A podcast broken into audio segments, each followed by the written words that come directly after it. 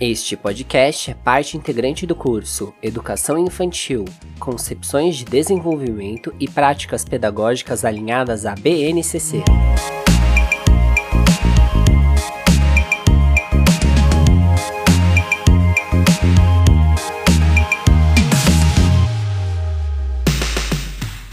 Olá, caro professor, cara professora. Eu sou Angela de Paulo, estou acompanhando vocês aqui no curso da BNCC.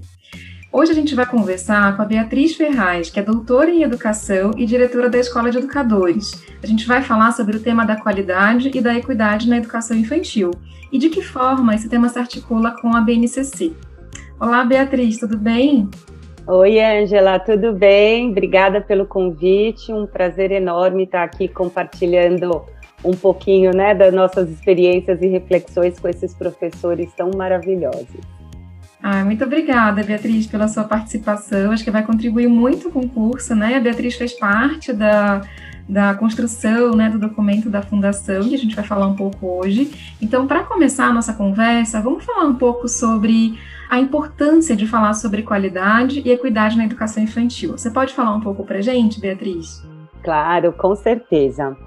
Ângela, eu gosto muito de fazer um, um, pensamento que a qualidade da educação infantil ela está atrelada ao nosso compromisso com os direitos das crianças a um ambiente educacional que garanta as experiências e as aprendizagens significativas que essas crianças precisam né, para o alcance do desenvolvimento pleno delas na primeira infância.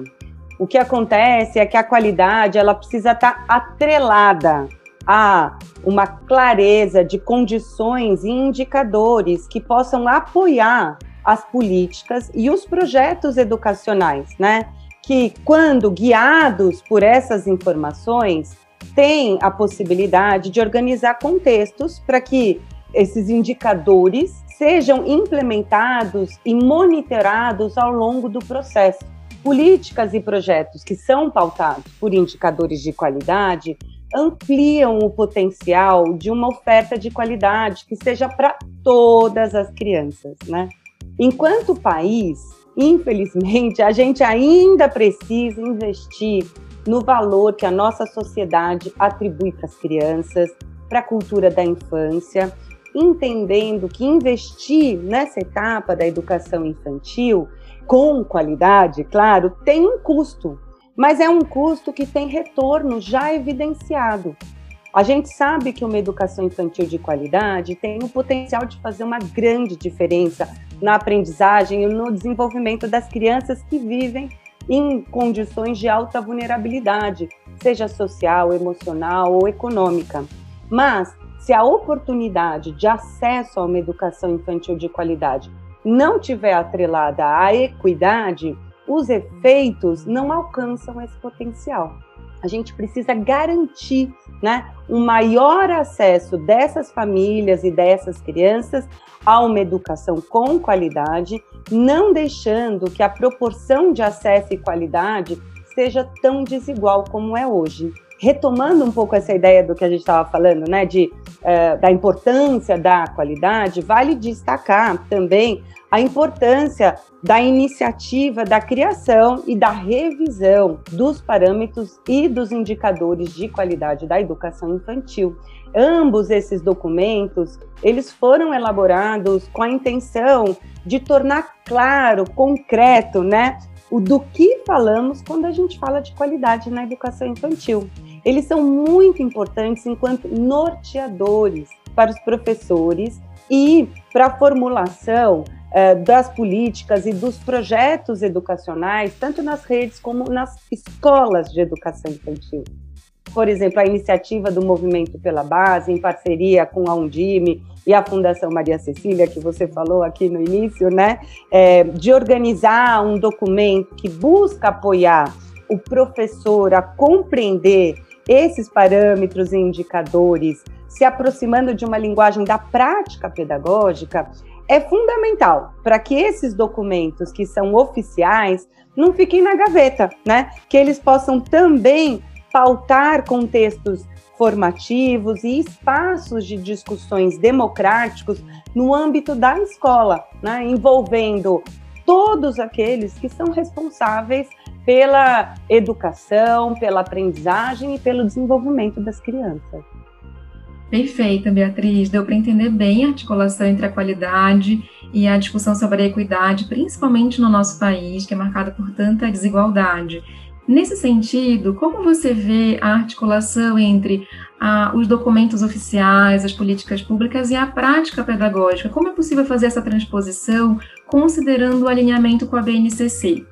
Olha, eu vejo de uma forma muito importante e fundamental para que a gente possa garantir que toda essa discussão, que é uma discussão que é feita no âmbito da sociedade, no âmbito nacional, ela possa ter a mesma oportunidade de ser discutida em toda a cadeia, né, em todo o sistema. É, quando a gente constrói as diretrizes, quando a gente constrói parâmetros, quando a gente constrói indicadores, a gente tem uma discussão que é de âmbito nacional e que cria consensos em relação às nossas escolhas educacionais. E esses conceitos, eles estão diretamente atrelados a um consenso em relação à nossa imagem de criança. Quem é essa criança? E para essa criança, que educação é importante a gente oferecer, né? A nossa base, ela já traz uma sistematização de discussões anteriores, né? Que estão bastante cravadas nas diretrizes curriculares da educação infantil, já foram refletidas nos indicadores e, mais recentemente, na revisão dos parâmetros nacionais de qualidade da educação infantil.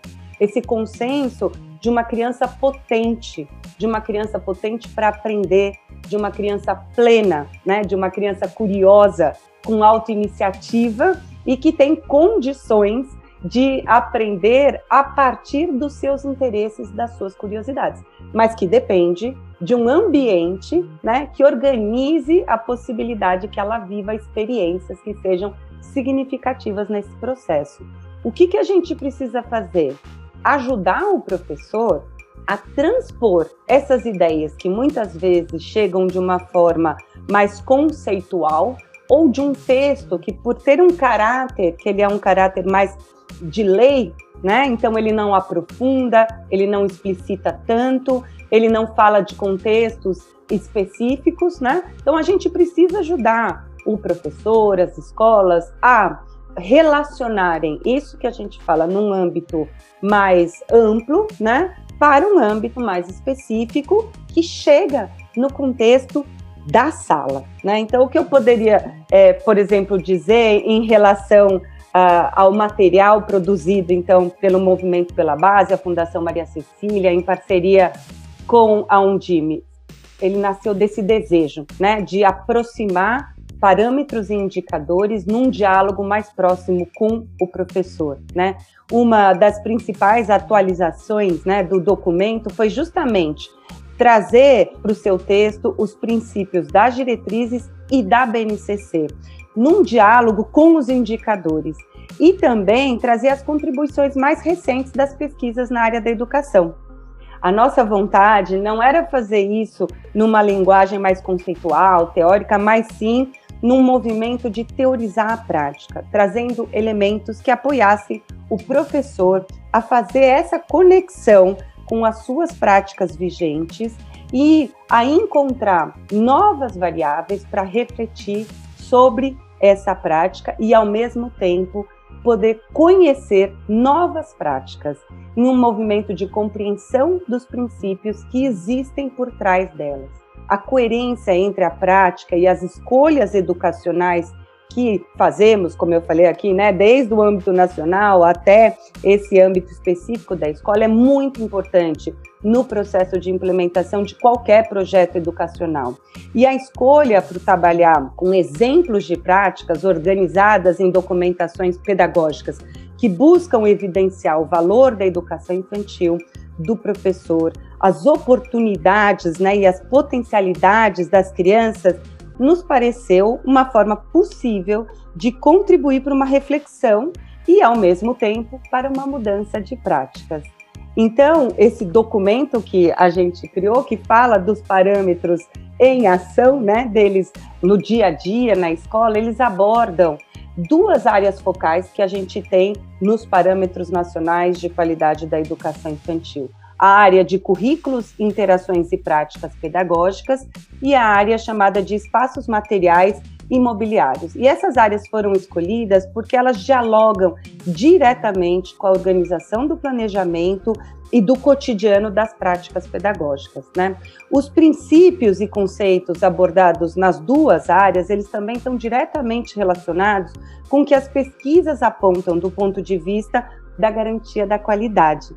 Um professor autônomo, reflexivo, pesquisador, que sabe equilibrar contextos de aprendizagem, articular uh, crianças, saberes e direitos, garantindo aprendizagens significativas por meio de uma escuta genuína e responsiva, que promove interação e investigações que valorizam as ideias das crianças, considerando a construção de conhecimento como ativa, dinâmica e social e os espaços e os materiais como sujeitos ativos no processo de aprendizagem, como sujeitos que apoiam o professor a favorecer práticas descentralizadas, criando condições para uma participação ativa das crianças.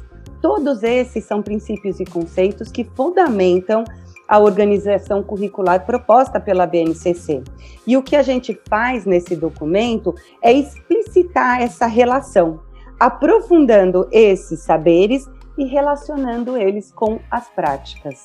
Os contextos de aprendizagens significativos, eles são aqueles que a gente considera a criança competente e plena de potencial, né? São organizados de forma a garantir a participação ativa, o seu protagonismo, a sua iniciativa e a sua autonomia. Todas as propostas e as documentações que aparecem nesse documento partem desses princípios e visam apoiar o professor por meio de exemplos da prática, através de documentações pedagógicas, de como eles podem reconhecer os princípios e os parâmetros de qualidade da educação infantil. Excelente, Beatriz. Deu para acompanhar muito bem a construção desse documento e o quanto que ele conversa né, e dialoga com a prática do professor e das professoras, né? Então, acho que dá para acompanhar bem a importância desses documentos e também a transposição, né? Que devem ser feitas com intencionalidade, de forma reflexiva, crítica, no cotidiano da, das aprendizagens, né? Então, quero agradecer novamente a sua participação tão importante e espero que a gente se encontre em breve. Obrigada, obrigada, Angela. Um bom curso para todas.